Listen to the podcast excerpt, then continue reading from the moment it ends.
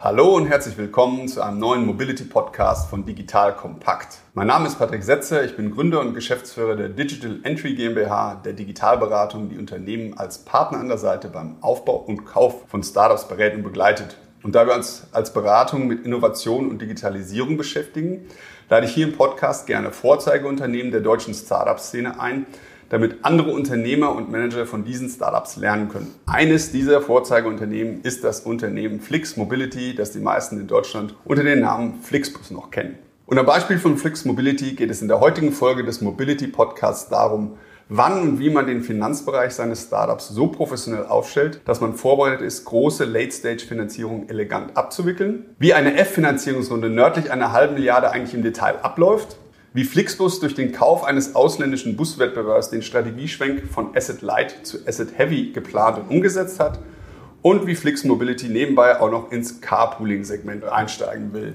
Und mit wem könnte ich diese Themen besser besprechen als mit dem Chief Financial Officer von Flix Mobility und der heißt Arndt Schwierholz. Hallo Arndt. Hallo Patrick. Arndt, wir kennen uns schon seit rund 20 Jahren jetzt aus der Web 1.0 Zeit und da warst du auch noch Startup-Gründer. Danach warst du bei der Lufthansa, hast da den Mergers and Acquisitions Bereich geleitet, warst CFO bei Air Berlin. Viele spannende Stationen. Sei auch so nett und stell dich mal kurz selbst vor und dann vielleicht auch ein paar Schritte aus deiner Laufbahn. Gerne, Patrick. Wie du sagst, wir kennen uns seit 20 Jahren aus den frühen Berliner Zeiten. Ich weiß gar nicht, ob das Web 1.0 oder 2.0 war. Zumindest war damals eine spannende Zeit, das richtige Geschäftsmodell zu finden. Ich habe dann, wie du sagst, den Schwenk gemacht, nachdem wir das richtige Geschäftsmodell anscheinend nicht gefunden haben, den Schwenk gemacht in eine ganz klassische Entwicklung bei Lufthansa und bei Air Berlin. Und habe dann gemerkt, dass mich das nicht vollkommen ausfüllt, die Schwerfälligkeit, die man teilweise sieht, die falschen Businessmodelle. Und habe mich dann 2016 ganz bewusst für Flixbus entschieden, weil ich sehr schon damals sehr daran glaubte, dass das das richtige Businessmodell ist aus einer Kombination aus sehr direktem Kundenzugang, aus einem Asset-Light-Ansatz, in dem die Produktion von Partnern übernommen wird und sich Flixbus auf die Marketplace-Seite und auf die Konzeption des Produktes konzentrieren kann, wo Flixbus in der Lage ist, Kundenbedürfnisse, wenn man mal im Sommer mehr fahren möchte als im Winter, am Wochenende mehr als am, in, unter der Woche, da das richtige Produktionsmodell dahinter zu schrauben, also mehr den Kunden in den Fokus zu stellen als das Asset das hat mich damals schon sehr begeistert, 2016, und ich habe mich dann entschieden, das Gründerteam und das Managementteam um die drei Gründer, André, Jochen und Daniel, weiter zu verstärken und habe es bis heute nicht bereut. Jetzt kommt ein kleiner Werbespot. Aufgepasst! Heute möchte ich dir unseren Partner Pendo vorstellen. Pendo ist eine All-in-One-Lösung für Produktanalyse, Produktentdeckung, In-App-Anleitungen und Session-Replays, damit du die Benutzererfahrung sowohl deiner KundInnen als auch der Mitarbeitenden deutlich verbessern kannst. Auf KundInnenseite kannst du also den Wert deines Produktes und die Nutzungsdauer maximieren. Dadurch werden deine NutzerInnen motiviert, mehr Produkte zu erwerben. Und für deine Mitarbeitenden wiederum wird die Produktivität gesteigert, indem die Nutzererfahrung von internen oder externen digitalen Tools erleichtert wird, um diese dann auch effektiver zu nutzen. Wenn du also die User Experience in deinem Business steigern möchtest, solltest du unbedingt mal bei Pendo vorbeischauen. Unter digitalkompakt.de/slash Pendo habe ich dir eine Weiterleitung eingerichtet, schreibt sich P-E-N-D-O und dort kannst du das Ganze sogar einfach mal gratis testen. Und alle Infos findest du wie immer auch auf unserer Sponsorenseite unter digitalkompakt.de/slash Sponsoren. Werbung Ende. Sehr schön. Flixbus kennt man mittlerweile ja auch schon ziemlich gut. Redaktionell habt ihr sehr gute Presse. Für mich seid ihr eigentlich mittlerweile eher sogar eine Mobility-Plattform, als die mit Busfahrten angefangen hat, als jetzt ein reines Bus- und Zugunternehmen. Es gibt ja schon auch zwei, drei Podcasts zu Flixbus, den kann man sich mal im Detail anhören, dann kriegt man die Basics zu Flix Mobility und Flixbus sehr gut. Lass uns aber ruhig mal die Basisfakten jetzt schnell im Staccato, Frage-Antwort-Staccato durchgehen, sodass wir dann mehr Zeit haben für die aktuellen Themen, für die Finanzierungsrunde, für den Kauf des Busunternehmens des Wettbewerbs, den ihr gerade gemacht habt. Okay? Fangen wir gleich an. In wie vielen Ländern und Städten gibt es euer Angebot zurzeit? Also wir sind komplett einmal durch Europa durch, sind in 30 Ländern. 2018 haben wir in den USA angefangen. Wie viele Strecken habt ihr denn im Angebot? Ach, das sind mehrere hunderttausend. Also im Prinzip jede Verbindung, die du dir vorstellen kannst, wird irgendwo von Flixbus und den Partnerunternehmen abgefahren. Also sind mit einem sehr, sehr dichten Netzwerk unterwegs und das nicht nur in Deutschland, sondern auch Marktführer in Frankreich, in Italien, in Benelux, in Portugal etc. Äh, Umsatz? Kommuniziert, kommuniziert ihr Umsatz? Kommunizieren wir auch nicht. Wir mögen es eigentlich lieber ohne Zahlen und sprechen eigentlich lieber über die Kundenvorzüge, die Flixbus okay. mitbringt. Vermittelte Tipps pro Jahr?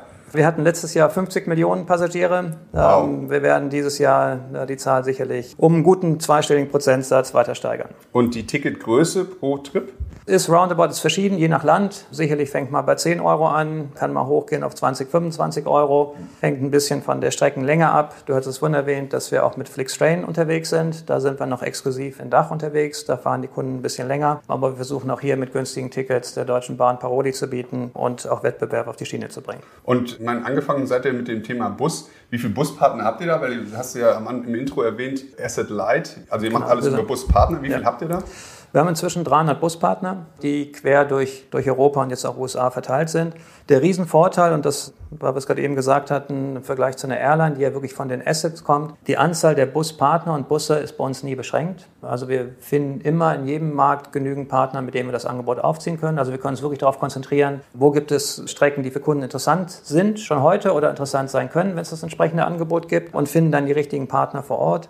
Das ist ein großer Unterschied zu einer Airline zum Beispiel. Da jedes Jahr, wenn wir uns da den Businessplan angeschaut haben, war die Frage, wie viele Flugzeuge haben wir? Und dann haben wir überlegt, wie können die Flugzeuge eigentlich rotieren? Bei uns ist das anders. Wir kommen vom Kundenbedürfnis her und finden dann die Produktion vor Ort mit entsprechenden Buspartnern. Das macht sicherlich meistens Sinn, vom Kunden zu kommen und nicht vom Produkt oder Du, du, vom- du sagst es, aber es ist gar nicht, gar nicht so einfach, das zu trennen, äh, insbesondere wenn man integrierter Anbieter ist, also Assets, Assets hat und gleichzeitig die Kunden bedienen möchte. Weil du es in der Intro gesagt hattest, Mobilitätsplattform, ja, so sehen wir uns auch. Wir sehen uns nicht als Busunternehmen, sondern wir sehen uns wirklich als Mobilitätsplattform. Das Thema FlixTrain und du hast auch FlixCar, über das wir bestimmt gleich nochmal sprechen, angesprochen. Wir können uns auch andere Produkte auf der Plattform Flix vorstellen. Also als nächstes kommt Flugtaxi und Hyperloop. Ich glaube, Flugzeuge, der Markt ist schon ziemlich eng, aber was wir uns oder was wir wirklich umgesetzt haben, ist zu sagen, wie können wir dem Kunden immer das passende Angebot bieten? Wir hoffen, dass es natürlich auf einem grünen Produkt ist, wie auf einem Bus oder Zug. Aber es kann auch sein, und das, das ist auch ein bisschen die Motivation für Flixcar, dass wir hin und wieder nicht das richtige Angebot haben. Insofern arbeiten wir hier in Deutschland mit der Eurowings zusammen und vermitteln da oder arbeiten da partnerschaftlich zusammen. Das heißt, wir bringen teilweise die Passagiere an den Flughafen, überlegen aber auch, wie können wir unseren Partnern die Möglichkeit geben, Kunden bei uns zu gewinnen. Und Flixcar ist eigentlich die ähnliche Überlegung. Es ist kein wirkliches Substitut zu einer Bus- oder Zugfahrt, aber das Streckennetz ist halt noch wesentlich enger, gerade wenn man so an Verbindungen denkt zwischen zwei kleinen Städten. Und insofern denken wir, dass es ein gutes Angebot ist, um unsere Palette abzurunden, auch wenn die Autos sicherlich nicht grün sein werden. Kommen wir gleich nochmal im Detail dazu. An wie vielen Standorten sitzt ihr eigentlich heutzutage? Ist das schon recht groß? Ja, wir sind sicherlich an elf, zwölf Standorten durch Europa. Jetzt haben wir in LA und New York Büros aufgemacht für West- und Ostküste und sind dann dementsprechend einmal quer über Stockholm, Lissabon bis runter nach Bukarest. Und inklusive des neuen Zukaufs des Busunternehmens seid ihr jetzt wie viele Mitarbeiter? Wir waren vor dem Zukauf, waren wir knapp 1500 Mitarbeiter. Wir haben die Zahl mal locker verdreifacht durch die Akquisition von Camelcoach. Muss man sich so vorstellen, das ist ein ganz anderes Modell. Das ist ein, ein sogenannter Integrator Player. Der größte, den es in der Türkei gibt, das ist ein riesiger Busmarkt in der Türkei. Der ist allein so groß wie der europäische Busmarkt. Also eine ganz andere Bedeutung des Thema Busses. Ganz früh in der Digitalisierungsphase passiert wahnsinnig viel offline, also sicherlich viele Sachen, die wir mit unserem Ansatz da noch weiter verbessern können. Und ja, wir haben uns entschieden, ein Unternehmen zu kaufen, was auch Busse hat, obwohl das, wie du es eingangs gesagt hast, eigentlich nicht ganz unsere Strategie ist. Da, da kommen wir gleich dann noch drauf. Und äh, um das schon mal zu hinterlegen, wir werden auch zukünftig Asset Light bleiben, aber sicherlich mit ein bisschen mehr Assets, als wir es in der Vergangenheit hatten. Was ist eure Vision? Die Vision ist, dass wir günstige Mobilität für jeden anbieten können und das mit einer grünen Produktion, mit einer CO2 möglichst neutralen Produktion. Da sind wir ja auch die Woche rausgegangen mit einer Pressemitteilung, dass wir 2030 CO2-neutral produzieren wollen mit unseren Partnern zusammen. Also es ist wirklich diese smarte eine Lösung zu bieten für smartes Traveling, für Value for Money. Und das haben wir, glaube ich, bisher in Deutschland als auch in anderen europäischen Ländern ganz gut umgesetzt. Ist interessant zu hören, weil die meisten Leute würden jetzt mal denken, dass man irgendwie über das Busthema kommt in der Vision oder über Bus und Zug, über das Vehikel. Ist aber nicht so, ist viel breiter. Genau, also es ist wirklich viel breiter. Es geht um die, die Plattform und was dann das Medium ist, ist dann fast auch egal. Wir haben am Anfang überlegt, wie geht denn zum Beispiel so ein Zug? Und wir sind jetzt mit Flixtrain auf drei großen Strecken unterwegs. Das ist Köln-Hamburg, das ist Stuttgart-Berlin und das ist jetzt neuerdings auch von Köln nach Berlin. Und haben am Anfang überlegt, ist das eigentlich ein sowas wie ein langer Bus oder ist das was ganz anderes? Es ist irgendwo dazwischen. Es ist sicherlich ein bisschen schwieriger zu bedienen als ein Bus zusammen mit Partnern, aber vom Konzept her ist es genau das Gleiche. Wir wollen Leute mit einem guten Angebot von A nach B bringen und was dann im Endeffekt das Medium ist, ist uns egal. Würde es ein Hyperloop sein, bin ich persönlich mal sehr gespannt, ob wir alle in 10, 20 Jahren durch die Welt Hyperloopen. Ich kann es mir irgendwie nicht so richtig vorstellen. Dafür sind so die Entwicklungen, die wir sehen, die wir sicherlich auch gerne hätten, wie elektrifiziertes Fahren, wie wasserstoffbetriebenes Fahren. Da merken wir, dass es da noch wahnsinnig viel zu tun gibt. Insofern ähm, lieben wir auch die Vision von individueller Mobilität und wir müssen jetzt schauen, wie die Technologie, wie die OEMs hinterherkommen. Und da wollen wir sicherlich als Flixbus auch unsere Rolle spielen, dass die Entwicklungen in die richtige Richtung gehen, was dann der CO2-Neutralität zugutekommt kommen sollte. Okay, steigen wir jetzt mal ein, ganz oberflächlich, gehen wir mal in die Tiefe. Flixbus hat gerade eine Finanzierungsrunde F gemacht. F wie 500 Millionen. F wie Flixbus. Erstmal Glückwunsch dazu. Genau. Also die, der Gründe, die du, keiner bei Flix Mobility bestätigt. Genau, dann wir bestätigen sicherlich die Runde und wir haben mit TCV und Permira und BlackRock und Bailey Gifford und einigen existierenden Investoren und ein paar anderen Investoren sicherlich eine ganz spannende Truppe wieder für Flixbus zusammenbekommen. Die letzte Runde hatten wir 2016 mit Silver Lake zusammen gemacht. Davor war schon General Atlantic und Holzbrink eingestiegen. Und es ist, wie du sagst, eine F-Runde, es ist eine recht substanzielle Runde. Und eine Runde, die dir sogar den Titel CFO des Monats eingebracht hat. Genau. Herzlichen Glückwunsch. Ja. Wo hast du den Pokal hingestellt? Den Pokal habe ich gar nicht, gar nicht irgendwo hingestellt, weil den gab es gar nicht. Ich habe erst zufällig über den Artikel erfahren. Insofern ist das Finance Magazin da, glaube ich, nicht so, so fortschrittlich, dass die Leute voranrufen und sagen, dass der Preis, der, der gewonnen werden soll. Ja, das ist doch trotzdem schön. Um, danke, um auf deine spitze Bemerkung einzugehen. Ja, wir kommentieren die Runde wirklich nicht. Es gibt ja ein paar Zahlen, die durch die Presse durchgehen. Warum machen wir das eigentlich nicht? Ich glaube, dass dadurch gewinnen wir keinen einzigen Kunden mehr, wenn wir sagen, wie groß die Runde war oder was die Bewertung war. Uns ist, glaube ich, wichtiger, die Kundenvorteile zu kommunizieren kommunizieren, als mit Finanzzahlen durch die Welt zu laufen, die sicherlich immer dann wieder im Zusammenhang gesehen werden müssen. Sehr gut. Diese Finanzierungsrunde ist natürlich auch ein Ergebnis aus einer langen Vorbereitung. Ich würde sagen, bei einer Gründung eines Startups ist ein CFO meistens noch gar nicht richtig notwendig. Das müssen eigentlich die ein oder zwei Gründer am Anfang oder drei Gründer, wie viel es sind, müssen das ein bisschen mit begleiten und erledigen. Aber irgendwann kommt der Punkt, wann das eigentlich unumgänglich sogar ist, weil es so groß und so viel wird, so viel Workload auch. Beschreib doch mal den Zeitpunkt, an dem du zu Flix Mobility gekommen bist und in welcher Phase das Unternehmen zu diesem Zeitpunkt eigentlich war, sodass man sagen kann, das war der richtige Zeitpunkt zu sagen, jetzt setze ich auf den CFO. Das ist eine sehr gute Frage, Patrick. Und ich glaube, jede Finanzierungsrunde, ob A, F oder was immer danach kommen mag, ist immer sicherlich ein großes Teil Teamwork.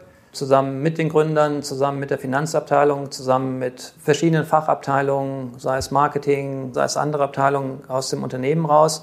Aber du hast vollkommen recht, so eine Due Diligence, umso größer das Unternehmen ist, umso mehr wird natürlich auch da in die Tiefe geschaut. Wir hatten vorhin gesagt, wir sind in 30 Ländern, da gibt es dann 30 einzelne PNLs, das sind verschiedene Konstellationen, die man sich alle genau anschauen muss. Ich bin auch der Überzeugung, am Anfang gar nicht so wichtig, einen CFO mit dabei zu haben. Es ist, glaube ich, wichtiger, das Produkt hinzubekommen, zu sehen, wie der Kunde das annimmt, zu sehen, wie man es adaptieren muss. Und dann kommt irgendwann die Zeit, wo die Backoffice-Prozesse immer wichtiger werden, wenn man merkt, man geht durch, bei uns ist das zum Beispiel ganz signifikant, das Billing. Also wenn wir mit Buspartnern zusammen die Abrechnung machen oder auch auf der, der Payment-Seite, wenn wir die Kunden anbieten an unsere Payment-Lösungen, teilweise direkt, teilweise indirekt über Offline-Agenturen, dass man irgendwann ein Stadium hat, an dem man so viele Sachen wiederholt macht, dass es Sinn macht, auch mal stärker in die Backoffice-Funktion reinzuschauen. Das war bei Flixbus 2016 der Fall. Wir haben da, glaube ich, schon sehr, sehr viel gemacht und es gab damals schon eine gut funktionierende Finanzabteilung und wir haben es dann eigentlich geschafft, indem wir insgesamt für die Organisation nochmal mehr Fokus drauf gelegt gelegt haben. Aber das hört sich ja an, als wenn sogar die Operations ein bisschen nach dem CFO geschrien hätte. Ich hätte jetzt gedacht, der CFO kommt eher um die Finanzierungsrunden, die immer größer und immer anspruchsvoller werden, die sauber ab. Es ist beides. Also ich glaube, es ist beides, dass selbst in den Prozessen, die es in Unternehmen gibt, dass da der Wunsch ist, sicherlich kein Corporate zu werden und alles mit, mit Handbüchern zu versehen, aber es gibt schon den Wunsch, Sachen irgendwo strukturiert zu machen. Die laufen halt viel auch in Finanzprozesse rein. Wenn dann die Accounting-Abteilung ganz zum Schluss da sitzt und muss Rechnungen auseinanderklamüsern, die irgendwo nicht automatisch generiert werden, also dass man da von hinten eigentlich aufkommt, Prozesse aufsetzt. Und ja, die Organisation ist sicherlich dann auch irgendwo dankbar über strukturierte Themen. Aber es ist natürlich auch genau das andere, was du sagst. Es braucht irgendwo dieses finanzielle, kaufmännische Gewissen im Unternehmen. Das stark in Themen wie Cashflow-Planung, P&L-Planung reingeht. Irgendwann ist das Rad halt so groß, dass man schon genau sehen muss, wie sich Zahlen entwickeln, was die Vorhersagen sind. Sicherlich auch stark in der Zusammenarbeit mit den Finanzinvestoren und mit den Gesellschaftern.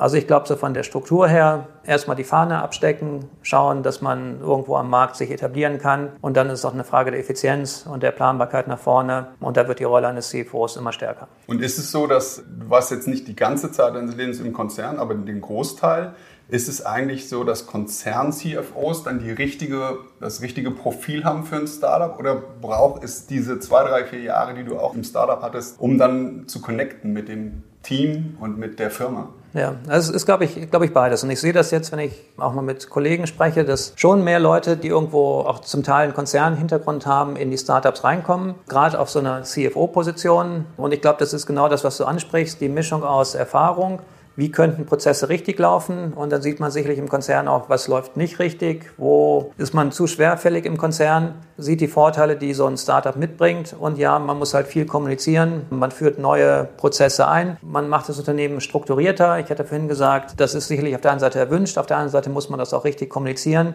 Das heißt, du musst schon in der Lage sein, mit den Leuten richtig zu sprechen, dass es auch klar ist, hier geht es nicht um Corporate Governance wegen, sondern wir wollen ein besseres Unternehmen werden, was dann nachher allen zum Vorteil reicht und dafür hilft es, den richtigen Ton zu finden. Und gab es denn Berührungsängste oder auch Gabenkämpfe am Anfang, als du reinkamst? Ich glaube gar nicht. Das ist auch der Vorteil in jungen Unternehmen. Die sind nicht so eingeschwungen wie existierende Unternehmen, wo jeder dann versucht, seinen eigenen Sandkasten ein bisschen zu verteidigen, sondern das, was ich bei Flix gemerkt habe, und ich gehe davon aus, dass es in vielen anderen Startups, Startups auch so ist, man will wirklich das Beste für das Unternehmen. Da kann man sich hin und wieder drüber streiten, was ist das Beste für das Unternehmen. Aber ich glaube, diese Eingefahrenheit, was das wichtig ist, wie man selbst im Unternehmen dasteht, ist in jungen Unternehmen noch viel, viel weniger gegeben. Dafür gibt es einfach so viele Wachstumschancen, dass jeder sagt, lass uns die richtige Lösung finden. Ja.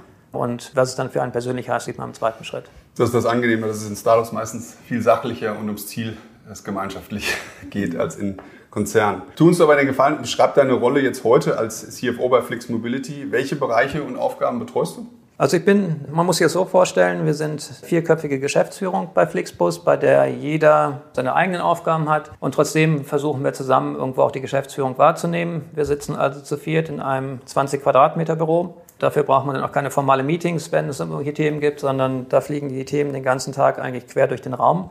Originär bin ich zuständig für die ganz klassischen Finanzthemen. Also es fängt an bei Accounting, also sprich Buchhaltung und Jahresabschlüssen, für das Thema Controlling, für das Thema Finanzen und Treasury, für das Thema Steuern, für das Thema Einkauf und für das Thema Legal. Mhm. Und wie viele Leute braucht man dafür bei einer Firma, beim Startup dieser Größenordnung? Ja, wir sind inzwischen schon relativ groß, weil wir auch Komplexität in zum Beispiel Prozessen wie Billing haben mit Buspartnern. Also sind inzwischen in dem Bereich um die 70 bis 80 Leute und haben dann in den einzelnen Ländern auch jeweils nochmal Finanzfunktionen, die dann die einzelnen Länder unterstützen und noch lokale Aufgaben vor Ort wahrnehmen.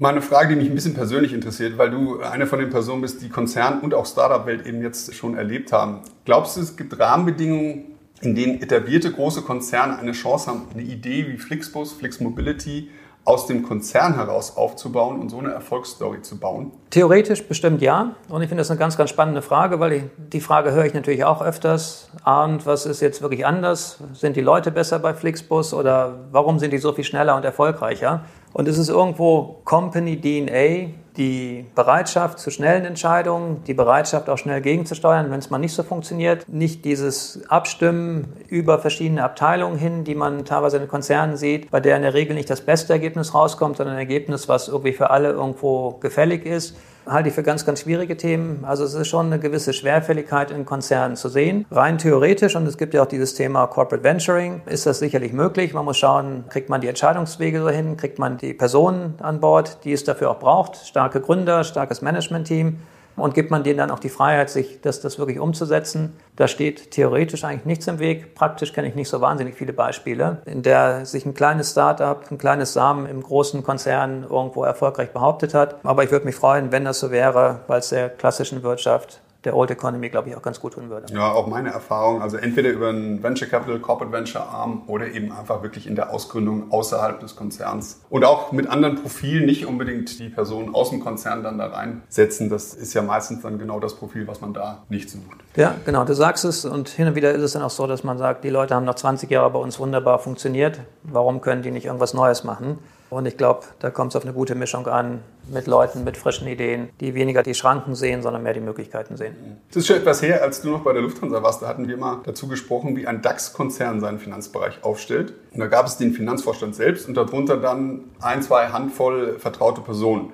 Manager, die die Einzelbereiche im Finanzressort eben führen. Dass darunter dann 10.000 Mitarbeiterinnen und Mitarbeiter oder 100.000 agieren, wäre eigentlich gar nicht so wesentlich, weil die Führungsstruktur bleibt im Grunde gleich. Gilt das jetzt auch für eine Firma mit 1000 Leuten? Ja, also ich glaube, dass die grundsätzliche Struktur schon gleich bleibt. Ich glaube, das, was sich ändert, ist irgendwann die Hands-on-Mentalität. Also umso größer der Konzern ist, umso mehr verwaltend und indirekt steuernd gehst du auf ein Unternehmen ein. Das Schöne beim Unternehmen wie Flix ist, ist, dass man auch sehr tief mit in den Themen drin ist. Das heißt, nicht nur im Finanzbereich, auch meine Kollegen im Management-Team, auch im breiteren Management-Team, ist eine hohe Affinität zu Zahlen, Daten, Fakten. Jeder guckt morgens erstmal ins BI rein und schaut, wie ist der gestrige Tag gelaufen, Business was sind Intelligence, die ne? Business Intelligence. die.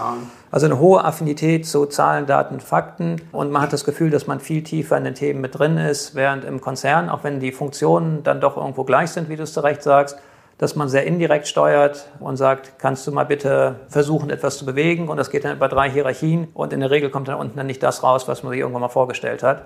Und das ist halt in so einem kleinen, direkten, jungen Unternehmen ganz anders und das macht natürlich auch viel mehr Spaß. Jetzt kommt ein kleiner Werbespot. Aufgepasst. Du kennst es doch sicherlich auch. Der Frühling ist im vollen Gange, es müsste mal wieder geputzt werden oder auch ausgemistet. Also wir haben das Thema auf jeden Fall gerade, denn nach unserem großen Live-Treffen von unserem Business Club Makers and Shakers misten wir gerade unseren ganzen Keller aus und dabei gibt es auch Dinge, da habe ich gar keine Lust, die aufwendig ins Internet zu stellen, sondern suche Hilfe. Und zwar haben wir da einen spannenden Partner, den kennst du bestimmt auch schon, denn mit Rebuy kannst du deine gebrauchten Artikel, wie zum Beispiel Bücher, Musik, Filme oder Technik wie Smartphones, HiFi und vieles mehr verkaufen. Komplett stressfrei, ohne lästiges Erstellen von Anzeigen und vor allem ohne stressige Kommunikation mit KäuferInnen. In nur 30 Sekunden findest du heraus, wie viel Geld du für deine Artikel bekommst und wenn dein Artikel im Lager von Rebuy angekommen ist, bekommst du das Geld ganz automatisch schon sechs Tage später ausgezahlt. Also, mach's wie wir, spar dir doch einfach das Text- und Abfotografieren deiner Schätze und besuche direkt Rebuy. Unter digitalkompakt.de slash Rebuy habe ich dir eine Weiterleitung eingerichtet und alle Infos findest du wie immer auch auf unserer Sponsorenseite unter digitalkompakt.de slash Sponsoren. Werbung Ende. Und wie führst du persönlich dann so ein Team? Wie ist das, was hast du für einen Führungsstil? Ich glaube, es geht viel um Transparenz und offene Tür. Es gibt viele gute Leute bei Flixbus, die jung und dynamisch sind, denen auch entsprechend den Raum zu geben, sich zu entfalten, zu gucken, wo man ein bisschen mit Erfahrung mithelfen kann. Aber wie ich es gerade eben auch schon mal gesagt habe, Erfahrung ist nicht alles. Man muss auch hin und wieder schauen, dass man Berge versetzen kann. Insofern versuche ich da auch nicht zu sehr auf Erfahrung zu setzen, sondern auf den Dialog zu setzen und zu schauen, wie kann man Finanzabteilungen mit einbinden. Extrem unhierarchisch, gucken, wer ist der oder die Richtige, um Themen zu besprechen und dann nochmal zu schauen, dass man sich ein bisschen zurückhält und mal Ideen in den Orbit kommen lässt. Und unterscheidet sich der Stil von dir, von denen der Gründer? Ich glaube nicht. Ich glaube, dass wir da, da schon ähnlich sind. Die Gründer sicherlich sehr stark geprägt, sehr starke Vision, sehr klarer Willen, wo, wo sie hinwollen, aber auch wissend, dass es eine Organisation ist, die Flixbus trägt, dass es nicht, nicht nur Gründer sind, sondern auch Entscheidungen getroffen werden müssen, delegiert werden müssen, wo wirklich die relevanten Leute mit am Tisch sitzen. Das haben wir jetzt eigentlich schon ein paar Jahre eingeführt, dass wir schauen, dass nicht alle Entscheidungen an die Gründer oder an die Geschäftsführung grundsätzlich gehen und man dann selbst zum Bottleneck wird, sondern dass Entscheidungen halt da getroffen werden, wo die relevanten Leute mit am Tisch sitzen. Ob da jetzt ein Gründer mit am Tisch sitzt oder nicht, ist es noch nicht mal primär entscheidend, sondern sitzen da die richtigen Leute am Tisch und dann kann man das Thema sicherlich auch, auch bestmöglich entscheiden. Und mal was ganz Pragmatisches. Welche Tools benutzt du im Finanzbereich? Klassisch, wir haben also sicherlich ein ERP-System, das ist bei uns jetzt ein Oracle Cloud-System. Wir haben eigenentwickelte Systeme, die dann auf unser Backend zugreifen, also da, wo die Buchungen stattfinden und haben dann, wie gerade eben gesagt, Business Intelligence, die wir drüber gelegt haben. Also, dass wir dann die verschiedensten Auswertungen fahren können und das auch in der Form, die dann nicht nur Experten zugutekommt, sondern dem sich auch das breite Unternehmen dann gut tun kann. Und die ist zentral ausgesteuert und lokal in allen Ländern sozusagen integriert. Genau, es wird zentral gesteuert und so, dass wir immer über die gleichen Zahlen sprechen, wenn wir über Zahlen sprechen, ob die jetzt vom Accounting oder Controlling kommen, ob die jetzt aus den Ländern kommen oder aus dem Headquarter kommen. Das geht alles immer auf die gleiche Basis zurück und dann ist auch die Diskussion einfacher, wenn man über KPIs und Erfolg und Misserfolg spricht. Und wenn du von KPIs sprichst, da gibt es mir eigentlich das Stichwort, um nochmal von der Vision zu Zielen und zu OKRs zu kommen oder Zielsystemen zu kommen, zum Beispiel OKRs. Benutzt ihr irgendwelche Zielsysteme? OKRs, Objectives and Key Results, eines der Führungsinstrumente, was Andy Grove bei Intel vor 45 Jahren oder sowas mal eingeführt hat und dann im Valley von den ganzen großen Tech-Firmen ja benutzt wird. Ich persönlich bin ein Fan von Visionen. Häufig ist in Unternehmen, steht eine Vision da und die wird irgendwie nie rausgeholt oder die Leute verstehen sie nicht oder äh, wissen sie nicht, wie es in der Umsetzung ihnen was bringt. Deswegen bin ich Fan von der Vision bis runter zum letzten Mitarbeiterziel, das eigentlich durchzudeklinieren und OKRs helfen da stark. Benutzt ihr sowas? Ja, ganz spannende Frage. Wir haben auch unsere Erfahrungen mit OKRs auch gemacht. Wir haben sie also ähm, eingeführt und dann, würde ich mal sagen, auf Flix adaptiert. Grundsätzlich stimme ich dir mit dir vollkommen überein. Jeder bei Flixbus soll die Vision kennen, soll auch ein Stück kennen, wie kommen wir dahin und nicht nur für seinen einzelnen Bereich, sondern auch übergreifend. Dann macht es das Arbeiten spannender und sicherlich auch effizienter. Ganz konkret zu den OKRs, die haben wir vor zwei Jahren eingeführt und haben sie jetzt so adaptiert, weil es dann teilweise schon sehr kleinteilig wird in OKRs und OKRs haben ja verschiedene Zielsetzungen. Das eine ist sicherlich Ziele zu definieren und wie kommt man dahin, was sind die Wege. Auf der anderen Seite soll es auch Transparenz schaffen im Unternehmen wer arbeitet gerade an was, um zu erkennen, guck mal, da gibt es doch jemand, der hat eine ähnliche Fragestellung und die hängen damit zusammen. Und da haben wir jetzt persönlich die Erfahrung gemacht, dass die OKRs teilweise zu detailliert sind, als dass man einen guten Überblick bekommt. Und wir sind jetzt dazu übergegangen, dass wir quasi pro Team oder Abteilung quartalsweise die Ziele auf Confluence sitzen, also eine Plattform, in der jeder beim Unternehmen reinschauen kann dann kriegst du eigentlich eine gute Übersicht, was passiert eigentlich gerade im Accounting oder in der Netzplanung oder im Pricing und kannst sehen, hat das Relevanz für dich oder hat es keine Relevanz für dich und machen dann die konkrete Zielsetzung bisschen außerhalb des OKR-Systems und da ist jedes Team ein bisschen anders und steuert ein bisschen anders. Und insofern haben wir uns von den ganz strikten OKRs, dieser Durchdeklinierung verabschiedet, weil wir auch gesagt haben, das ist schon viel Aufwand und ist es nachher den Nutzen wert, den man rausziehen kann. Ist eine sehr schwierige Fragestellung. Ich habe das einmal mit einer Balanced Scorecard gemacht. Das war der blanke Wahnsinn, was das an Bürokratie hervorgerufen hat. Deswegen bin ich auch teilweise, verstehe ich die, die Reaktanz gegen diese Zielsysteme. Aber du beschreibst es auch so, das klassische, wenn du das klassische Standardsystem benutzt, wie auch immer, wie sich es nennt, OKR, BSC, was auch immer, dann muss man eben gucken, das kann eine riesen Waffe sein, die auf ein ganz kleines Unternehmen geschossen wird. Und die Intelligenz liegt eigentlich darin, die Größenordnung gut zu definieren. Dann wird es nämlich nicht so viel Bürokratie und hat nur den Mehrwert, den die eigentliche Idee, die die eigentliche Idee hinter dem Zielsystem ist, ja, da, bringt es dann ein. Ne? Genau, da bin ich vollkommen bei dir. Die Idee ist super und die hilft sicherlich im Unternehmen. Wie es dann in der Praxis umgesetzt wird, muss dieses Unternehmen für sich irgendwo rausfinden. Und da haben wir bei Flix halt unseren Weg gefunden. Übernehmt ihr mit der Controlling-Einheit auch tatsächliche Kontrollfunktionen in den Abteilungen? Der Hintergrund meiner Frage ist, dass speziell wenn man stark wächst, einzelne Länder und Abteilungen sich ja auch mal schnell selbstständig machen. Das ist ja teilweise sogar genau richtig, also nicht falsch, sondern sogar richtig, dass die sich selbstständig machen. Und umgekehrt geben die ja manchmal Geld aus und man erfährt erst im Nachhinein, dass da Geld weg ist. Ist ja für eine Finanzabteilung dann doch recht relevant. Seid ihr irgendwie der Watchdog und der Antagonist auch bei Flex Mobility? Ich glaube, wir sind beides. Also wir sehen uns ganz gern sicherlich als denjenigen mit der Zahlenhoheit, um Transparenz zu schaffen. Das müssen wir auch gerade wenn das Unternehmen größer wird. Auf der anderen Seite sehen wir uns auch stark als Businesspartner. Wie können wir Business supporten? Wo sind die Themen, die gerade das Unternehmen bewegen, wo können wir Lösungsansätze bringen. Und ich glaube, im Endeffekt muss die Controlling-Abteilung die Hoheit über Systeme haben, schauen, dass wir Sachen möglichst gleich machen, also vom Prozess her homogen machen, dass wir keine Diskussionen haben, äh, wie sind jetzt bestimmte Zahlen, Daten, Fakten zu interpretieren, sondern dass wir uns wirklich darauf konzentrieren können, auf Value-Added-Arbeit, also ein System, die Basis geschaffen werden soll, da sollen alle Daten drin sein und mein Wunsch und meine Vision ist dann, dass wir uns wirklich darüber unterhalten können, was machen wir mit den Zahlen, wie kann es da weitergehen, was können wir besser machen, was ist gut gelaufen und weniger damit beschäftigen, Zahlen zu erheben. Und das ist, glaube ich, auch ein Teil der Controlling-Funktion, da mal irgendwo eine gewisse Basis zu schaffen und auf der Basis aufsetzen, in die Diskussion reinzugehen. Und das ist genau wie du sagst. Hin und wieder ist es schon mal diese Controlling-Funktion, also zu sehen, wo geht eigentlich gerade das Geld hin und ist das alles gut angelegt.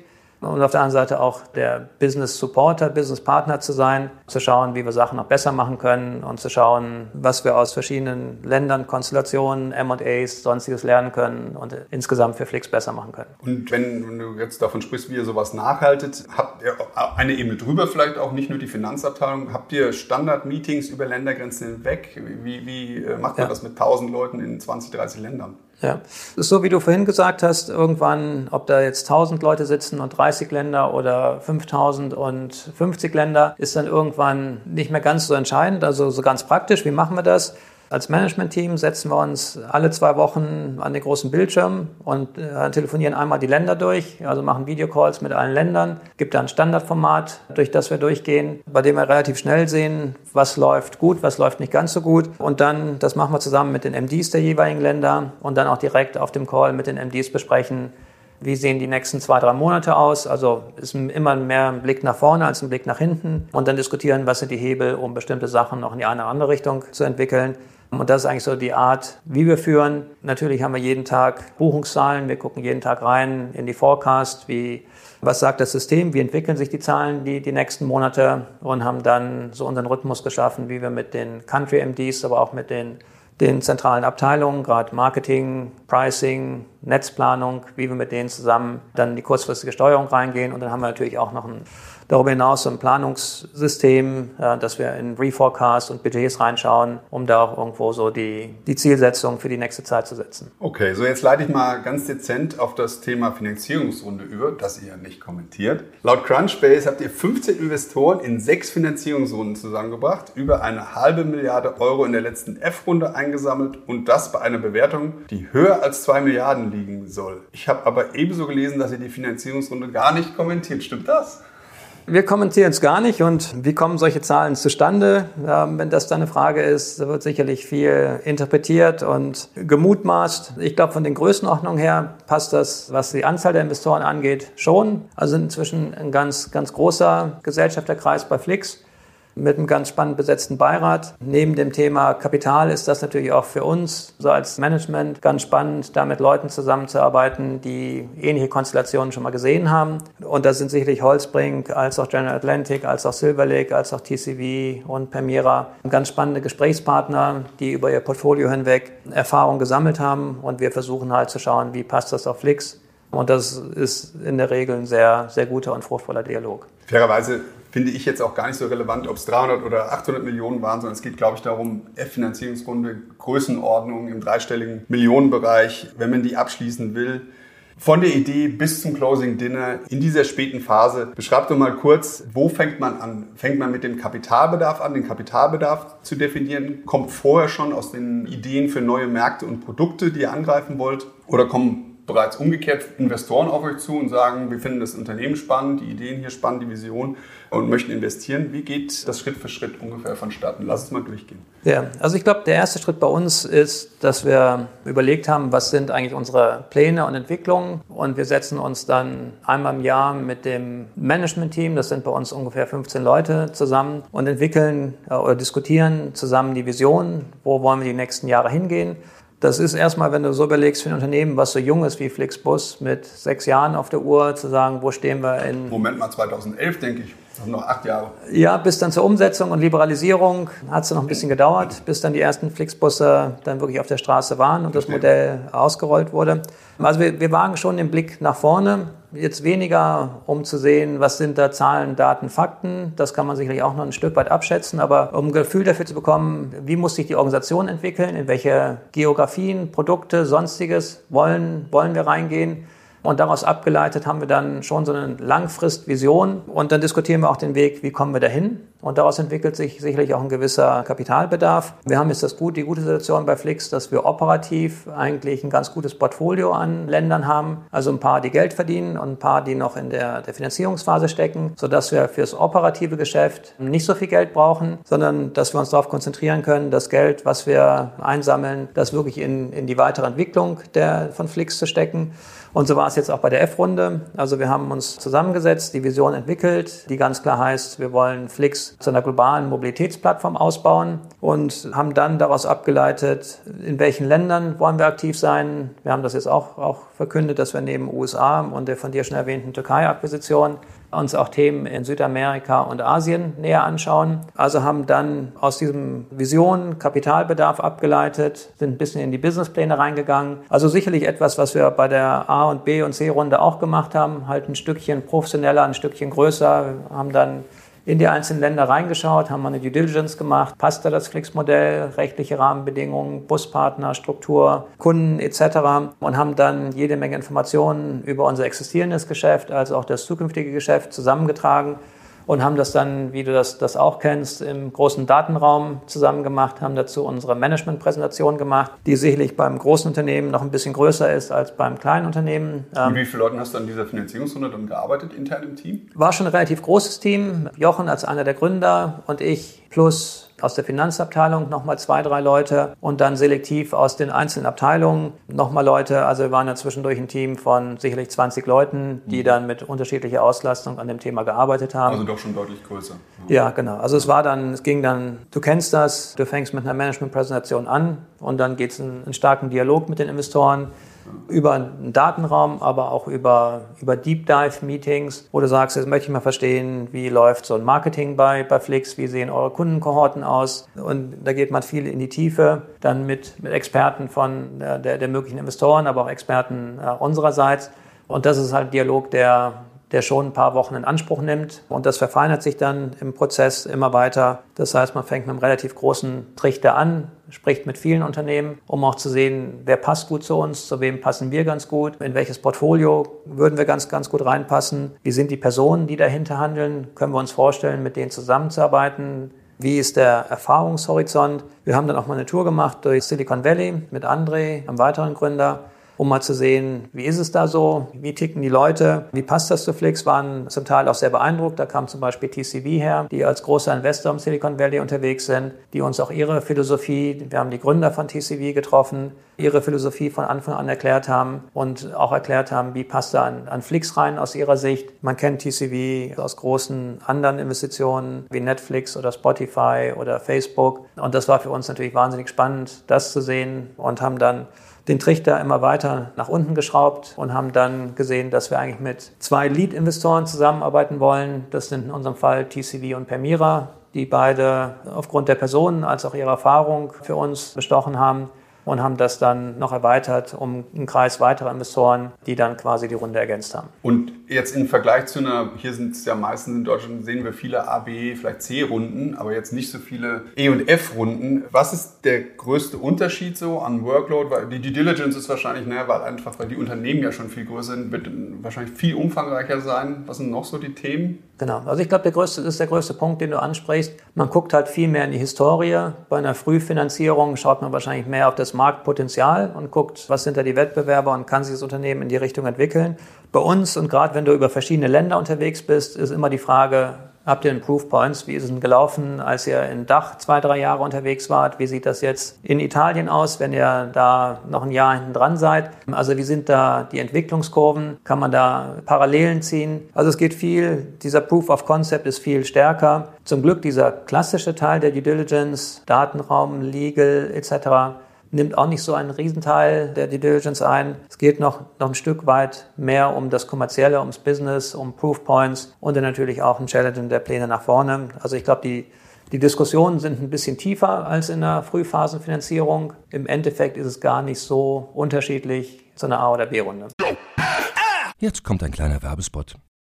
Aufgepasst! Bist du auf der Suche nach einem Profi, der für dich komplexe Geodaten sinnvoll integriert und sie auf interaktiven Karten visualisiert? Dann möchte ich dir unseren Partner Nucubator vorstellen. Das Ziel vom Nucubator-Team ist es, dich bei der Prozessdigitalisierung zu unterstützen und aus den ganzen täglich anfallenden Geodaten einen echten, nutzerfreundlichen Mehrwert zu schaffen. Dabei geht Nucubator ganz besonders auf deine Anforderungen ein, um die Software zu bauen, die deine USPs digital widerspiegelt und den NutzerInnen der Software den größtmöglichen Nutzen liefert. Und um um das für möglichst viele Betriebssysteme, Geräte und Anwendungsfälle umzusetzen, setzt das Nucubator-Team auf etablierte Webtechnologien, mit denen sie schnelle und effiziente Anwendungen für Desktop und mobile Geräte entwickeln. Geodatenvisualisierung ist für Unternehmen in vielen verschiedenen Branchen relevant, zum Beispiel auch in den Bereichen Tourismus, Logistik und im Außendienst. So wurde zum Beispiel bereits ein digitales Smart Farming Tool für die Agrarwirtschaft gebaut, mit dem Satellitenbilder, Wetterdaten und Standortdaten interaktiv verarbeitet werden. Nucubator baut dabei nicht nur Kartenlösungen, sondern entwickelt für dich maßgeschneiderte Webanwendungen und Apps. Wenn du also einen Partner suchst, der deinen bestehenden USP ins digitale Zeitalter hebt, dann schau doch einfach bei Nucubator vorbei. Ich habe dir unter digitalkompakt.de slash Nucubator, schreibt sich mit C, eine Weiterleitung eingerichtet. Und wie immer findest du alle Infos auch auf unserer Sponsorenseite unter digitalkompakt.de slash Sponsoren. Werbung Ende. Macht man bei der, bei der Größenordnung denn auch eine Art eigene Due Diligence, eine Vendor Due Diligence? Wir haben es jetzt nicht gemacht, weil wir davon ausgehen, dass jeder Investor dann eh nochmal mit seinen Schwerpunkten reingeht. So eine Vendor Due Diligence ist meistens eine ganz gute Zusammenfassung, stark auf Finance und Legal getrieben. Da mag es auch ein bisschen Commercial geben. Wir haben für uns gesagt, es wird darüber hinaus noch sowieso auch eine, eine Käufer-Due Diligence geben und Sinn und Zweck einer Vendor-Due Diligence, um das nachher auch finanzierenden Banken zu geben, sei es zum Beispiel im, im Leveraged Buyout-Market. Das ist bei uns ja nicht der Fall. Also insofern haben wir versucht, einen sauberen virtuellen Datenraum, Datenraum aufzusetzen, da viel Transparenz reinzubringen und den Rest dann halt im Dialog mit den Investoren. Und braucht man dafür externe Unterstützung oder kann man das alleine stemmen? Man kann es, glaube ich, theoretisch alleine stemmen. Wir haben uns entschieden, dass wir das dann doch lieber mit Partnern zusammen machen. Es ist einfach ein wahnsinniger logistischer Aufwand. Insofern haben wir damit mit Partnern zusammengearbeitet, jetzt auf einer Banken- und auf einer Legal-Seite. Und ich muss sagen, ich habe selbst schon die wildesten Erlebnisse gehabt mit eigenen Startups, wie auch äh, wenn ich in, im Konzern oder im Beraten tätig war. Die Gesellschafter haben ja auch nochmal sehr unterschiedliche Meinungen in solchen Finanzierungsrunden. Wie, wie hält man denn eine Horde von 15 Gesellschaftern on track auf so einem, weiß nicht, dreiviertel Jahr laufenden Prozess, die alle unterschiedliche Ziele, Stati und so weiter haben und Beteiligung? Das ist gar nicht einfach, das ist ein guter Punkt, den du ansprichst. Wir haben natürlich auch noch jede Menge Frühphasen-Investoren, Angel-Investoren drin, aber sicherlich auch Investoren, die ein bisschen später reingekommen sind und die ganz tief im Business mit drin sind. Also das ist sicherlich irgendwo ein asymmetrischer Startpunkt, was die Leute wissen. Ich glaube, kommunizieren, viel kommunizieren. Ich glaube, es finden sich in, also bei unserem, äh, bei unserem Prozess hat sich auch Struktur gefunden, wie die Gesellschafter sich untereinander zum Teil auch organisiert haben, um da Flix eigentlich keine Steine in den Weg zu legen, sondern irgendwo eine effiziente Form der Kommunikation zu finden. Aber klar, gerade wenn es dann so ein bisschen klarer ist, um wie viel geht es denn eigentlich und um wie viele Anteile und was heißt denn das für die Verwässerung der einzelnen Investoren, ist das sicherlich was, was für jeden einzelnen Investor relevant ist.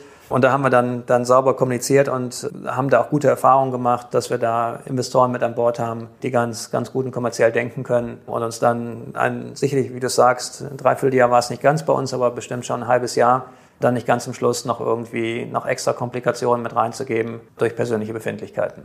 Okay, sehr gut. Und wie viele Leute packt man auf eine Longlist bei einer F-Runde und dann auf eine Shortlist, um da einigermaßen im Prozess hinten gut dazustehen? Man weiß ja am Anfang relativ wenig über die Einzelnen. Also du hattest es Sven mal erwähnt. Natürlich haben wir seit der, E-Runde einen konstanten Dialog mit einigen Investoren geführt, die, die auch nicht bei Flix in der E-Runde investiert haben. Kamen auch ein paar neue dazu, die sich gemeldet haben und gesagt haben, Mensch, ist ja echt spannend, was ihr bei Flix macht. Wenn ihr noch mal eine Runde macht, können wir nicht mit dabei sein. Also es gab da schon ganz guten Dialog, aber wir müssen auch fairerweise sagen, da kommen dann auf so einer Longlist Namen zustande, mit denen man halt nicht im regelmäßigen Austausch war. Also das heißt, man fängt relativ breit an, da können schon mal 50 Namen auf so einer Liste stehen mit unterschiedlicher Relevanz, bei denen man dann abklopft und sagt, wie sieht's denn aus und ist das ein möglicher Partner? Wir haben es dann relativ schnell auf, glaube um die 15 Namen zusammengedampft, mit denen wir dann in intensiveren Dialog gegangen sind und haben dann daraus nochmal einen Cut gemacht und waren dann zum Schluss mit vier, fünf für diese Lead-Investoren-Rolle unterwegs, aus denen wir dann zwei ausgewählt haben. Und aus dem großen Bucket vor hatten wir dann halt auch, auch Investoren, die mit einer kleineren Summe reingehen, die jetzt auch nicht unbedingt irgendwo in, im Beirat bei Flix repräsentiert sind, die also dann auf diese Runde, wie man sagt, Follower-Investoren waren. Und was waren die Kriterien, die euch dann bewegt haben zu sagen, das sind die Investoren, die ich richtig gut finde?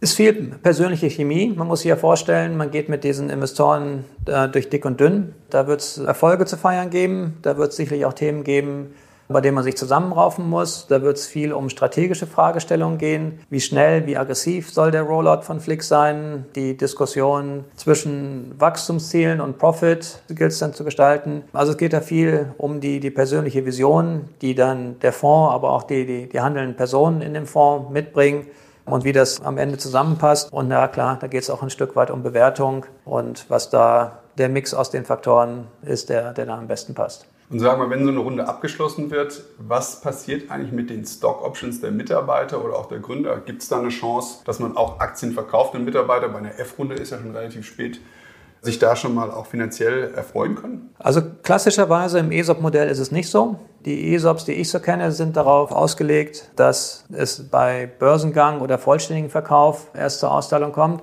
Wir würden das bei Flix ein bisschen flexibler handhaben, da wir auch schon sehen, dass Leute zum Teil fünf Jahre und länger dabei sind und schauen, dass es da auch eine Möglichkeit gibt, da zu partizipieren. Äh, auch für die Gründer finde ich es interessant. Das ist jetzt gar keine Frage an Flix Mobility, das ist viel zu persönlich, geht, geht auch niemandem was an. Aber Wenn Gründer auch in der späteren Phase dann Anteile in so großen Runden nochmal verkaufen wollen, das passiert ja hin und wieder, würde man erst denken, wenn die Anteile verkaufen, dann geht ja das Incentive runter. Das will natürlich kein Mensch. Die wollen natürlich, dass das Management und die Gründer incentiviert bleiben. Tatsächlich ist es aber so, dass das sogar befürwortet wird teilweise. Kannst du mal kurz beschreiben, warum das ja. so ist? Also die Diskussionen, die ich kenne, sind jetzt unabhängig von Flix, sind genau wie, wie du beschreibst. Die Gründer sind Herz und Seele eines jeden Startups und wahnsinnig wichtig, dass die motiviert mit an Bord bleiben. Auf der anderen Seite ist es das Interesse der Private Equity Investoren auch, dass die Gründer sich nicht über den Wert ihrer Anteile irgendwann zu viele Gedanken machen müssen, wenn es um, ähm, ich nenne es mal ganz überspitzt, das nackte Überleben geht, sondern da ist es schon wichtig, dass es da einen gewissen Grundsockel gibt, dass nicht ums Überleben geht, sondern dass, dass da ein finanzielles Backing da ist und dann auch die Gründer den Kopf frei haben, zu sagen, wir steigern den Wert von einer großen Summe auf eine noch größere Summe und dann ist das das Alignment, von dem du sprichst, mit den, den Investoren. Also dass man die Aggressivität, die man am Anfang der Gründungsphase hinlegt, dass man irgendwann nicht zu vorsichtig wird, weil es darum geht, alles zu verlieren, sondern dass man die Risikobereitschaft ein bisschen untermauert hat durch finanzielle Unabhängigkeit. Es ist interessant zu sehen, dass ein Incentive je nach Zeitabschnitt auch sehr unterschiedlich wirken kann. Vielleicht muss man sehen, dass da immer eine Dynamik auch dahinter ist. Man dann nach Jahren, je nachdem, sich, wo man dann steht, auch gucken muss, passt es jetzt noch und dann vielleicht anders reagiert. Okay, und dann kommt zum Ende die Verhandlungen, Kartell, Notar und dann wird Champagner und Hummer bestellt. Habe ich noch was vergessen? Na, ich glaube, Champagner und Hummer gab es bei uns nicht. Ähm, bei unserem Signing gab es, glaube ich, eher kalte Pizza bei den Anwälten. Das war dann schon ein großes Spektakel und für jemand, der noch nicht beim Notar war, es wird dann wirklich der komplette Vertrag verlesen oder vorab verlesen und dann noch die, die wichtigsten Vertragsbestandteile. Und es sitzen dann wahnsinnig viele Parteien am Tisch sodass man im Endeffekt dann froh ist, wenn man da wieder rauskommt und verzichtet gern auf Champagner und Hummer und freut sich, dass das... Und legt sich schlafen. legt sich schlafen und freut sich, dass das dann anständig über die Bühne gegangen ist. Und dann geht natürlich auch die Arbeit los mit den Investoren zwischen Signing, also der Unterschrift beim Notar und dem Closing, dann dem Geldeingang und quasi dem Übergang der Shares. Passieren meistens auch noch ein paar Sachen, Kartellrecht, sonstige Themen, die, die noch geklärt werden müssen. Und dann ab Closing geht es richtig los. Das heißt, Onboarding der Investoren, gucken, dass man die auf ein gleiches Level bekommt wie die anderen Investoren, um dann auch sinnvolle Diskussionen mit allen Beteiligten zu haben. Okay, F-Runde abgeschlossen, als nächstes dann die H-Runde und dann kommt für Flix Mobility das I für Initial Public Offering, den Börsengang oder eher ein Trade Sale? Das weiß, glaube ich, heute noch keiner. Ich glaube, dass wir. gestellt die Frage. Ich, ja, stimmt. Du hast nur die G-Runde vergessen. Ich glaube, dass die Frage Private oder Public Finanzierung wahrscheinlich gar nicht so ausschlaggebend für das Unternehmen selbst ist, wie es vielleicht von außen gesehen wird. Es geht darum, eine gute Finanzierung zu finden und ein Alignment der Ziele, die man selbst hat fürs Unternehmen mit dem der Investoren. Und das passt hin und wieder besser im Private-Umfeld und hin und wieder auch besser im Public-Umfeld. Nun muss man auch schauen, wie die Märkte so sind, wo gibt es da gerade mehr Liquidität in den Märkten und Bewertungsfantasien. Also ausschließen würde ich das für Flix sicherlich nicht, dass es mal die von dir genannte I-Runde geben wird. Ich glaube, jetzt setzen wir mal gut die, die F-Runde um und also die, das eingenommene Kapital aus der F-Runde, lassen Flix weiter wachsen und dann schauen wir mal, wie es weitergeht. Okay, dann können wir direkt anknüpfen. Gelder sind vorhanden. Jetzt geht es darum, was machen wir mit den Geldern. Wir nehmen ja nicht Kapital auf in Startups nur, um des Kapitals willen, sondern es sind ja Ziele dahinter. Und äh, ihr habt direkt nach der Runde, drei, vier Wochen später, habt ihr verkündet, äh, dass ihr eine türkische Busfirma gekauft habt. Erzähl doch mal bitte kurz wen, wo genau und warum. Für uns war es gar nicht schwierig, die Frage, wie geben wir das Geld aus, ähm, weil wir halt mit unserer ja, Vision, ist ja, das ist leichter als einnehmen, dann, weil wir mit unserer Vision schon relativ klar waren und auch parallel an organischen und anorganischen Wachstumsmöglichkeiten gearbeitet haben. Also insofern die Diskussion über den Einstieg bei Kamilkoc, dem türkischen Busanbieter, der einer der größten Busanbieter in der Türkei ist oder der größte Busanbieter ist. Die Gespräche sind schon die letzten Monate gelaufen. Also insofern haben wir die Finanzierungsrunde abgewartet und dann da auch den, die Unterschrift geleistet in der Türkei. Warum finden wir das so wahnsinnig spannend? Ich hatte es gerade eben schon mal gesagt, es ist einfach ein riesiger Busmarkt, der gerade im Umbruch ist. Zurzeit ist es wirklich noch so, die Leute kaufen ihre, ihre Tickets am Schalter vor der Abfahrt. Das zu digitalisieren, das Momentum in dem Markt zu nutzen, da unsere Ideen über Customer Acquisition, über das richtige Pricing, über das richtige Produkt, über die richtige Netzgestaltung reinzubringen. Das ist das, was wir wahnsinnig spannend finden. Sind die nur in der Türkei? Die sind nur in der Türkei. Und wie groß sind Ja. die? Was für eine Die, Flotte? äh, die machen, sind über 1000 Busse, die zum Teil von Coach selber betrieben werden. Das ist die, die Minderheit. Und die Mehrheit wird schon ähnlicher wie heute im Flix-Modell von Partnern abgefahren. Du hattest das in der Einleitung gesagt, wird Flix jetzt Asset Heavy? Das ist nicht, nicht wirklich unser Ziel. Wir glauben immer noch, dass zumindest eine gute Kombination aus Assets und Asset Light zu unserer Philosophie passen. Das heißt, dass wir in der Lage sind, eine Produktion auf die Beine zu stellen, die dann auch den Kundenansprüchen entsprechend hilft. Zumindest könnt ihr jetzt nicht mehr sagen, wir haben nur einen Bus. Ja, das stimmt. Das können wir nicht mehr sagen. Und wir hatten letztens ein, ein All Hands mit unseren ganzen Mitarbeitern, wo wir die Akquisition von Camel Coach verkündet haben. Und als wir da oben auf der Bühne standen, ist uns auch klar geworden, wir sind inzwischen ein Unternehmen, das ist eher türkisch als deutsch und wahrscheinlich sind wir alle irgendwo ein bisschen europäisch. Also ja, die Mehrheit unserer Mitarbeiter, nicht die Mehrheit unserer ja, betriebenen oder Ge- Busse, die wir über die Partner fahren, aber die Mehrheit der Mitarbeiter sitzt jetzt in der Türkei. Und jetzt werden wir mit dem Management von Camel zusammenarbeiten, wie wir die Philosophie von Flixbus sicherlich mit dem guten Track Record von Camel zusammenbringen. Und da werden wir dann in der Türkei was ganz, ganz Spannendes auf die Beine stellen. Das ist doch schon eine riesen Herausforderung an Organisation und Operations. Bisher seid ihr teils in der Wertschöpfung aus den Operations doch eher raus, oder? Da kommt ihr doch jetzt voll rein. Genau, also wir haben uns aus den Operations nie rausgehalten, weil es für uns auch wichtig war, nicht nur eine Plattform zu sein, sondern auch das Produktversprechen im Endeffekt gegenüber dem Kunden geben zu können. Dafür musst du auch in den Operations mit drin sein. Also wir haben hier in Berlin eine große Abteilung, die sich um Operations, Traffic Control, Busstops, Buspartner, Akquisition, gucken, dass da die richtigen Busse reinkommen. Es gibt vorspezifizierte Busse bei den OEMs, also bei den, den Herstellern, physischen Herstellern von den Bussen. Also da sind wir schon tief in den Operations mit drin, aber du hast natürlich vollkommen recht. Jetzt kommt eine Dimension dazu, das Betreiben der Busse, Maintenance, Busfahrer. In der Türkei gibt es auch noch Stewards. Das ist sicherlich etwas, wo wir noch nicht so wahnsinnig viel Erfahrung gesammelt haben. Und das werden wir jetzt, ja, die Erfahrung werden wir zusammen mit Camel Coach machen. Ich glaube, die sind da sehr, sehr erfahren. Das ist eines der ältesten Unternehmen, Busunternehmen in der Türkei. Und dann werden wir ein bisschen lernen, die werden von uns ein bisschen lernen und dann transformieren wir das in eine Richtung, die, die für den türkischen Markt am besten passt. Du hast gerade einen Haufen Abteilungen aufgezählt, die sozusagen an den Buspartnerschaften dran arbeiten. Das ist im Grunde, das sind die Einheiten, mit denen ihr Qualität sicherstellt. Habe ich das richtig verstanden? Richtig. Also für uns ist, ist wichtig, und vielleicht eine Abgrenzung zu einer reinen Plattform, die nur vermittelt.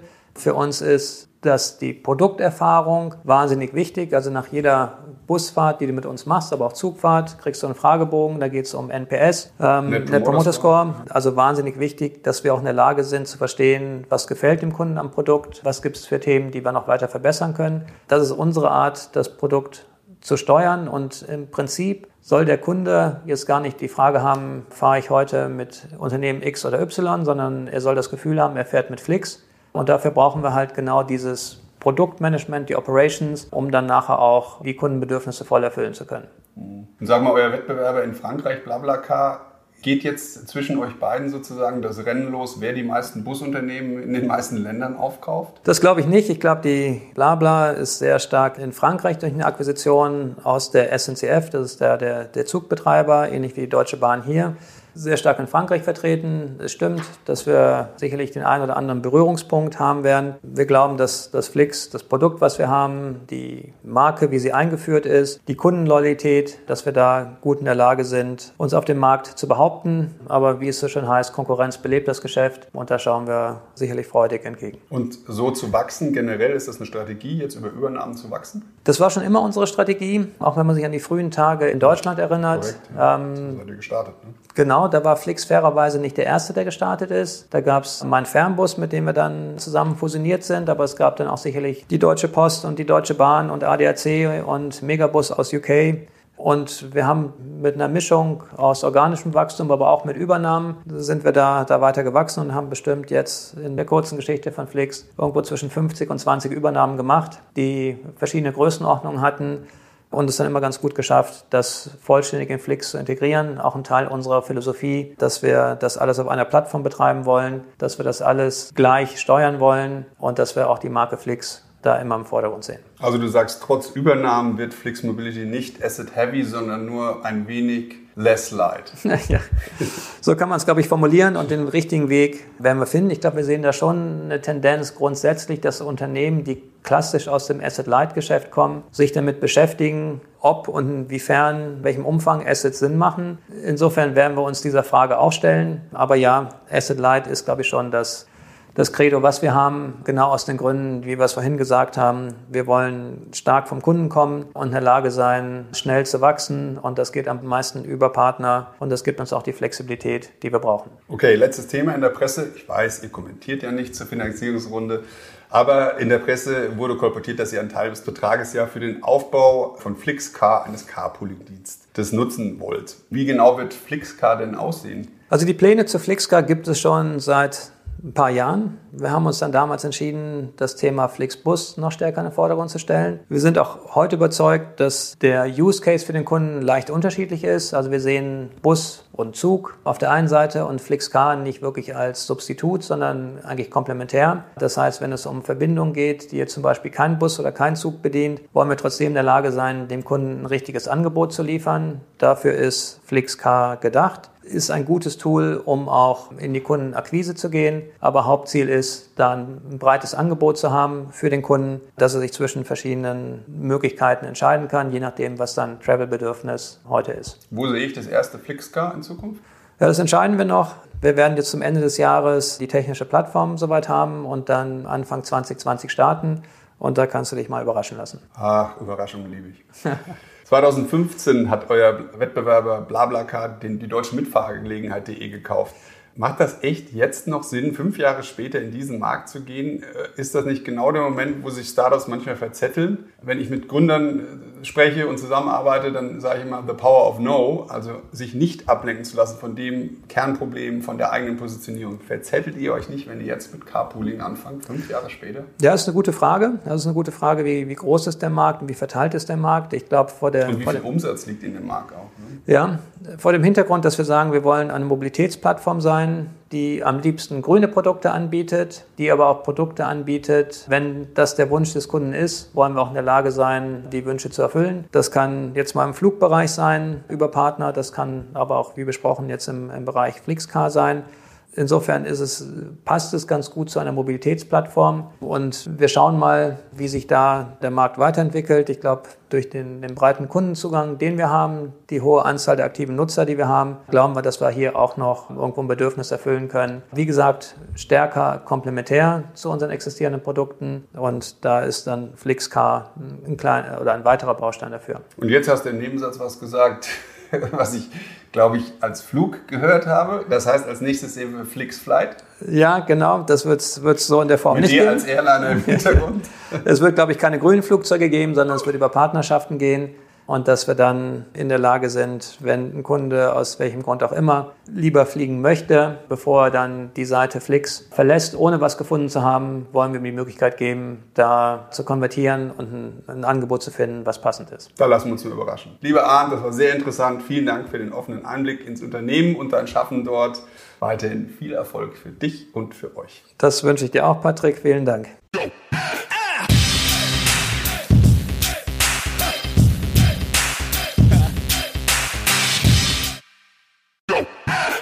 Jetzt kommt ein kleiner Werbespot. Aufgepasst! Heute gibt's Werbung in eigener Sache. Wir wollen dich nämlich besser kennenlernen, weil viele hören Woche für Woche unseren Podcast und dabei wissen wir gar nicht immer, wer genau diese Leute sind. Und natürlich wollen wir ja aber wissen, wer du bist, um unseren Inhalt auch an deinen Interessen ausrichten zu können. Und um das zu ändern, habe ich eine Umfrage vorbereitet. Dort kannst du uns erzählen, wer du bist und wofür du dich interessierst. Und was du davon hast, naja, ich meine, je besser wir dich kennen, desto besser können wir unseren Podcast an deine Bedürfnisse anpassen. Und dann spreche ich auch keine Werbung mehr für Penispuppen und Online-Casinos ein, wo dich womöglich ganz andere Dinge interessieren. Nein, kleiner Spaß und trotzdem, du tauschst fünf bis zehn Minuten deiner Zeit gegen viele Stunden noch bessere Unterhaltung und Tiefenwissen in der Digitalwirtschaft. Klingt für mich nach einer Win-Win-Situation und geh doch also daher mal auf die Seite digitalkompakt.de/slash Umfrage. Fülle diese nach bestem Wissen und Gewissen aus und freue dich in Zukunft auf noch besseren Content auf Digital Kompakt. Ende der Werbung.